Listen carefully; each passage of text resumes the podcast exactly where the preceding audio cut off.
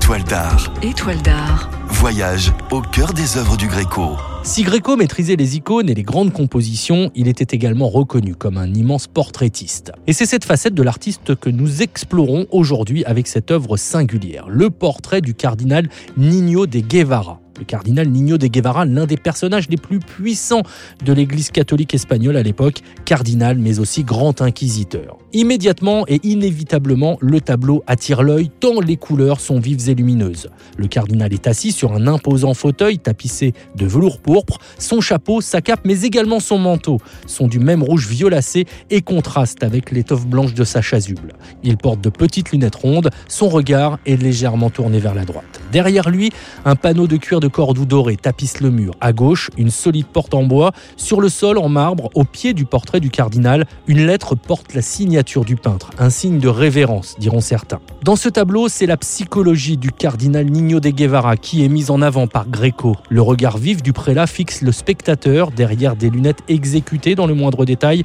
jusqu'au lacet de maintien qui lui en serre l'oreille.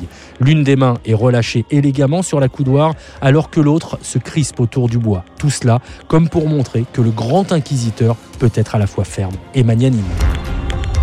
Retrouvez cette chronique sur sanef177.fr et venez découvrir l'exposition Gréco dont Sanef est partenaire du 16 octobre au 10 février au Grand Palais à Paris.